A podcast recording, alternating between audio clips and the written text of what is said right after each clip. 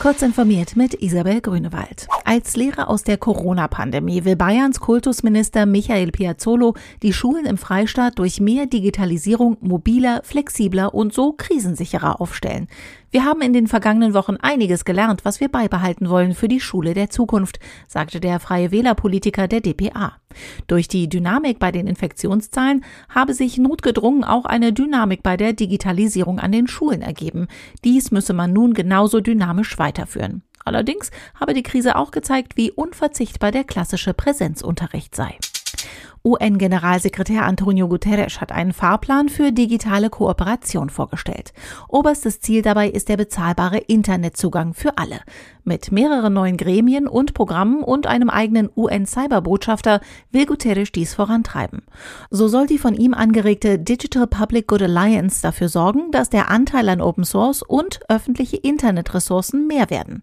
Im Bereich Cybersecurity setzt Guterres auf eine Erklärung aller Staaten gewissermaßen ein Nicht-Angriffspakt für die digitale Welt, geht aus dem UN-Fahrplan hervor.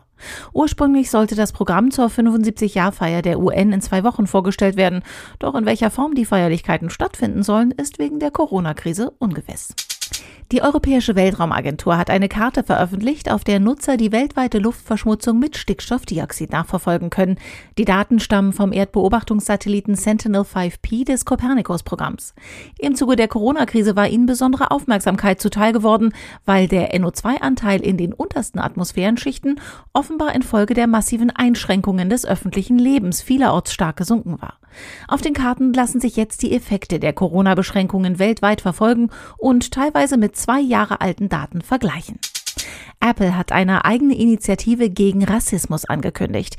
Wie Konzernchef Tim Cook auf Twitter mitteilte, soll die sogenannte Racial Equity and Justice Initiative zunächst mit 100 Millionen US-Dollar ausgestattet werden.